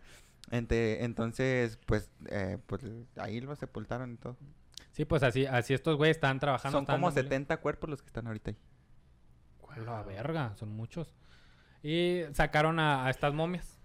Ya las pusieron ahí, sus 14 momias, ¿no? Eh, tras el lúgubre, lúgubre descubrimiento, las autoridades locales tomaron cartas en el asunto y decidieron... Ah, no, espérame, espérame. Ahí que no me va a salir con que no eran sacerdotes. Entonces, ¿qué No, sí eran. Recargadas en un muro, fueron exhumadas una a una. Ah, ok. Su estado de conservación era perfecto y su apariencia era perturbadora. Mm. Los restos fueron exhibidos durante algunas semanas en las inmediaciones de la actual calle Leandro Valle, para alimentar la morbosa fascinación y curiosidad de los ciudadanos. La momificación siento que se da más porque no están enterrados, son criptas. Entonces meten nada más el ataúd y lo sellan ahí con cementito y ya. O sea, yo creo que por eso se conservan más los cuerpos. Siento yo. ¿Qué es lo que pasa en, Guanajuato? En Guanajuato también son, también son criptas, por eso se dan las momias de Guanajuato. Siento. Va, va, va, va. Ok, pues así- igual con estos y, y- y ya muy poéticos, se ponen unos historiadores de repente bien poéticos y lo, había un güey que decía que, no, de todas las momias, todas están así en posición así como doblada, así como lastimosa. Y que la que era de Fray Servando Teresa de Mier estaba de pie. Y así, espérate, Ajá, güey, sí. tampoco estés mamando. ¡Ay, Y traía el ay, manto ay. de la Virgen. Sí. ya haciendo el callback. Si quisiera llevó mamadas de la historia de México. Escucharía el podcast de Mar. Escuchando. Eh, bueno, pues ya, esto pasó, ¿no? Las presentaron ahí al público y todo el pedo. Sería hasta 1868, siete años después, cuando uno de los, subir- uno de los subordinados de Juan José Vaz, que era el gobernador de, de la capital mexicana, le confesó que, al parecer, una de aquellas momias correspondía ni más ni menos que al abuelo de la patria, Fray Servando Teresa de Mier, que había sepul- sido sepultado en el convento dominico en diciembre de 1827. Toda esta situación no tardó en llegar al presidente Benito Juárez, quien rápidamente emprendió una campaña en la búsqueda de la momia del gran héroe liberal Ah. mexicano. Qué buen- buena, buena ahí, Benito. Empezó a jugar. Adivina Ajá, quién. Adivina quién. ¿Cuál es tu momia? ah, pues mira, este está vestido de sacerdote. Sí, también los otros 78. Espérate, no- ese pequeño detalle. pero nos faltan 43. No es el cierto. que tenga mordidas de rata.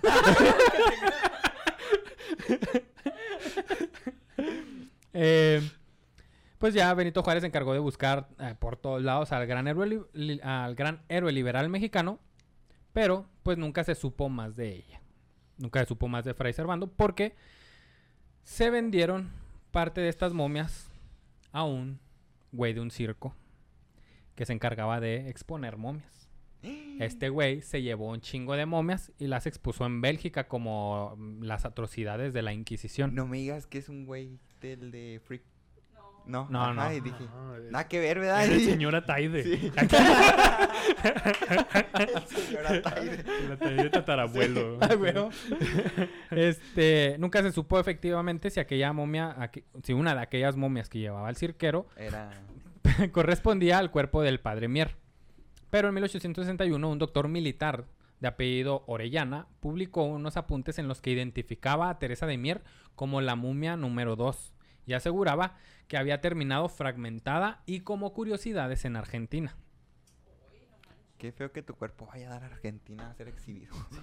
En 1882, el Monitor Republicano ofreció una de las, eh, que es un periódico, ofreció una de las últimas noticias de las momias mexicanas. Reportaba que formaban parte de un espectáculo en Bruselas, Bélgica. Y Ah, pues así como se escapó de prisión, se escapó, escapó de, de México. Nadie sabe en dónde verga está, si en Argentina, si en Bélgica, cuáles son sus restos, jamás se supo. Así termina el episodio de Fray Servando Teresa de Mier, considerado, el- considerado héroe de la independencia y recitando el intro, fue sacerdote, filósofo, escritor, político y doctor en teología que fue considerado el primer historiador de la insurgencia. Y espectáculo principal en De cualquier circo, Bélgica. ¿no? Ahí en Argentina y Bruselas. Peligro y está en Guanajuato, ¿no? El güey también. eh. Guanajuato. Pero Pues- yo creo que no hay otra hom- homenaje más grande que el haberse escapado. y- Sí. güey. O sea, eso está muy chingón. Sí, está Sí. muy chingón que te escapaste de todas las prisiones de todos lados que Hasta de ibas. su tumba. Y de tu tumba y te escapas también a la verga. Ya, nadie te, nadie te encuentra. Me quiero pedir a Donohu. Turi se va con eso, güey. se quiere Sí, güey. con- Ya, ya vemos a, ya vemos a, a Turi con su nombre artístico, ¿no? Con ustedes, Turi- Turi, Turi O'Donoghue. O'Donoghue. Turi Donohu. Próximamente vendrá un nombre de Instagram, sí. Ah, güey. Los flyers acá del stand-up de Turi.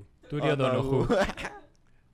Ese fue nuestro querido Fray Servando Teresa de Mier. Si tiene una moneda de 5 pesos con Fray Servando, mándenosla ahí, foto. O mándenos O la moneda. mándanos, se la pagamos al Mándanos la doble. Igual si, no- si es de 5 pesos y no tiene ninguna imagen, también mándenla. Manden- Todos manden una moneda. Oye, no, qué pedo, güey. Esto está muy. No, de hecho, yo no sabía nada de este compa. Y eso que fue una pieza fundamental. Fundamental, para la Fundamental. independencia. Ni en el grito sale. No. Nunca dan el grito y Fray Tú Servando. sí lo dijiste una vez, ¿no? No me acuerdo de Fray Servando, creo que no. Pues dices muchos. Ahí está. ¿Qué te pareció, Turi? Está muy interesante, me gusta porque soy un soy un fanático de todo lo que es protesta y Eh, todo este rollo, Ajá. ¿no? Me gusta mucho el punk y, y todas las- estas his- eh, historias de izquierdistas, aunque creo que la izquierda no, no es tan No. provechosa como, No está. como Está lo muy- dice. La izquierda está siendo muy derecha. La izquierda se vuelve a derecha cuando llega el poder, eso está bien raro. Ah, Sí. Pero todo lo que es rebelión me gusta un chorro, entonces estuvo suave y aparte que yo creo que antes era muy fácil escaparse de las cárceles, ¿no? Sí. nos quedamos con De eso. alguna manera todo cárcel que lo agarraban y ya. Adiós. Fácil fueron más de siete veces. Sí. o sea, Más de siete veces. Sí, este güey. Escapista era, ¿eh? Escapista. Escapista era. sí. Insurgente, escapista y todo. Ahí está. ¿Qué más quiere? No. Sí, pues quise empezar con. Quise empezar este septiembre con Fray Servando Teresa de Mier. No, te mamaste, estuvo muy bueno. Pues qué bueno que te gustó, Mariano. Me encantó. Qué bueno. Gracias. Ahí están las palabras de plata de Mariano. Güey, es que se hace bien impresionante cómo no sabía este pedo. Y es que esto te da mucho contexto a entender bien lo que fue.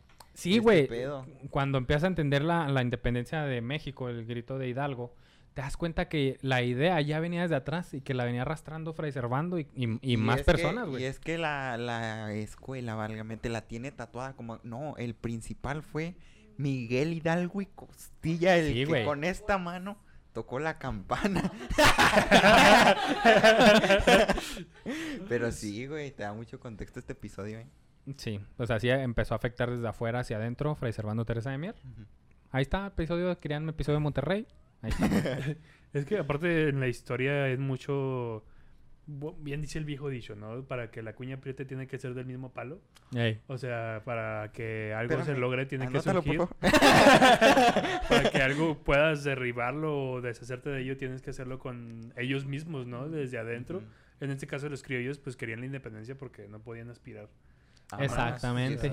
Exactamente, y eso es muy importante lo que dices, porque en el imaginario mexicano está esta idea de que, ah, es que México quería ser México, quería ser un país. No, güey, México, no, más España nomás ser quería... independiente. No, ni independiente. No. Cuando empezó Hidalgo, no quería independencia, él nada más quería que regresen a Fernando VII y cuando regrese, ahora sí, Miguel Hidalgo como criollo y todos los criollos, tener poder y tener privilegios. Ah, Porque ellos son es- hijos de españoles nacidos aquí. He sido engañado 20 Esto años está de muy vida. cabrón Sí. porque me imagino al mexicano, al indígena, ¿no? Así Sí. como que, ¿Y yo qué No, papel pues, Simón, juego aquí? sí, vamos a pistear, no, Simón, ya vamos a independizarnos. No, ah, pues sí, jalo, dale, jalo, dale. jalo. Un que ejército, vamos, vamos. Me acabo de dar cuenta que había otros intereses. Siempre hay otros intereses. Siempre hay Hay muchos intereses. No mames, qué denso está esto. Sí, eh. e intereses diferentes, porque mira, Hidalgo y Morelos nos los retratan siempre friends, ¿no? Y con los mismos con los mismos Pero- principios. Y no, güey, Hidalgo tenía el principio de este del criollismo y Sí. todo este pedo. Y Morelos es que cuando toma ahora sí el movimiento, Morelos es el primero en que empieza a pensar en una América septentrional, o sea, una patria diferente a España, una independencia. Ah, totalmente diferente. todos van güey, por otro rumbo. Pero te los pintan como lo mismo, igual en la revolución. Convergían ahí en que pues querían. Sí, o sea, era el mismo, el mismo enemigo en común, pero Buscaba, con ándale, buscaban lo mismo, ¿no? pero con diferentes intereses. Bueno, primero vamos a hacernos este güey y luego ya vemos entre tú y yo a ver quién gana, Sí, güey. Que ese fue el conflicto siempre en México. Se deshacen de la independencia y empiezan los problemas por qué vamos a hacer, monarquía o Ajá. república. Y cuando ya son república, ¿qué vamos a hacer? ¿República centralista o república federalista? Y se siguen peleando. Ah, sí, y lo no, que vamos a hacer, eh, conservadores o liberales. Y lo que vamos a hacer, chairos o fifís, a la verga. Ay, no. Y un cuento de nunca acabar. Un plebe. cuento de nunca Pero acabar, pues así como que todo lo, inicia, lo que inicia termina. El tiempo es nuestro ay, peor güey, enemigo. ay. Oye, cayó muy bien, ¿eh? Bien Ah, aterrizado. por un momento que que hablabas de gobierno actual y no, y no del podcast, güey. Me asusté un chingo, güey. No, no, no. Es que llevamos mucho, ¿no? ¿Cuánto llevamos? Lo que llevemos, a ver, si quiere episodios cortos, vaya a ver otros episodios. No, no es cierto, episodios cortos. Sam le sacó, pues siempre tiene grandes episodios, pero sacó de, ¿cómo se llama? Gonzalo Guerrero, padre del mestizaje. Acaba de salir el Ah, episodio Ah, de... ok, sí, bueno. Ahí se lo vamos a poner, pero escúchelo. Y son episodios de 15 minutos. Ah, sí. Es que también, a ver, hablar de Fray Servando y todo el desmadre que hizo, dime cómo lo resumo en En 15 minutos. un ratito, güey, está muy A que nos diga el señor Sam Butler. Sam Butler, cuéntanos tu secreto. Turi, este es tu espacio. Lo si quieres mencionar algo, anunciar, este episodio sale Este este, lunes. lunes. Porque Eh, aquí, este lunes, prisas. ah, este, no. no, este, nada más sigan las páginas de Stand Up Juárez y Sibela Oficial, o no sé si es oficial. Sí, pues, sí. es. A Sibela, búsquenlo ahí en sus redes. Este, y pues nada, síguenme en todas mis redes sociales como el Turicata. En todas, TikTok, Grindr, lo que quieran, ahí está. Ahí está. Sí, sí. Tu- Ah, Hasta que sea oficial les voy a avisar a todos, no se apuren. Turio Donojú lo va a encontrar ahí cuando sea oficial. cuando esté la palomita azul, ahí Turio Turio Donojú. no. Sí. Ese Así es. es. Y pues nada, Sí, pues. Pues gracias por acompañarnos, Turi. nada, disfruten mucho. Ah, qué bueno. chingón. Sí. Eso es lo importante, que disfruten, no, no es tanto que aprendan No, no, la no chingada. es tanto que aprendan, ¿eh? Porque ya cómo se me ha hostigado que se me olvidan las cosas. bueno, no es para que aprendan, pero si llevan 30 episodios en el mismo Oye, podcast pero de cada episodio me llevo algo. y lo dejas en tu casa, se me hace, güey, porque aquí no traes nada. La neta, si me vuelven a invitar y volvemos a hablar de, de ¿Verdad que Fray no? Servando, ahí me quedé, nada más sé que se llama Fray Servando, lo demás ya se me olvidó, güey. escapaba de cabeza. ya, ya los demás nombres ya no sé. Sí. Ya se perdieron. Está bien, ¿eh? es lo importante. Y qué bueno que disfrutaste el episodio. Ojalá y también los que nos están escuchando hayan disfrutado el episodio. El episodio. Si es la primera, la primera vez que no se escucha, por favor, si le gusta este contenido, síganos. No le pasa nada. Y ahí va a haber más historias. Síganos en todas las redes sociales como La Historia de México, Público Difícil Productora y a mí como me apodan Marín en Instagram. ¿A ti, Omar? Soy Omar.bntz. Siga a la patrona como guion bajo Diana sin H. La historia de México en todas las redes. Y ya. Ya. Bye. Como siempre, les Ah, no, recuerdo. ahorita no nos podemos ir. Ah, Adelante, Omar. No, ya, ya váyanse. No importa lo que yo diga. Ándale. Como siempre, les recuerdo que esta no es una clase de historia, es una historia con clase.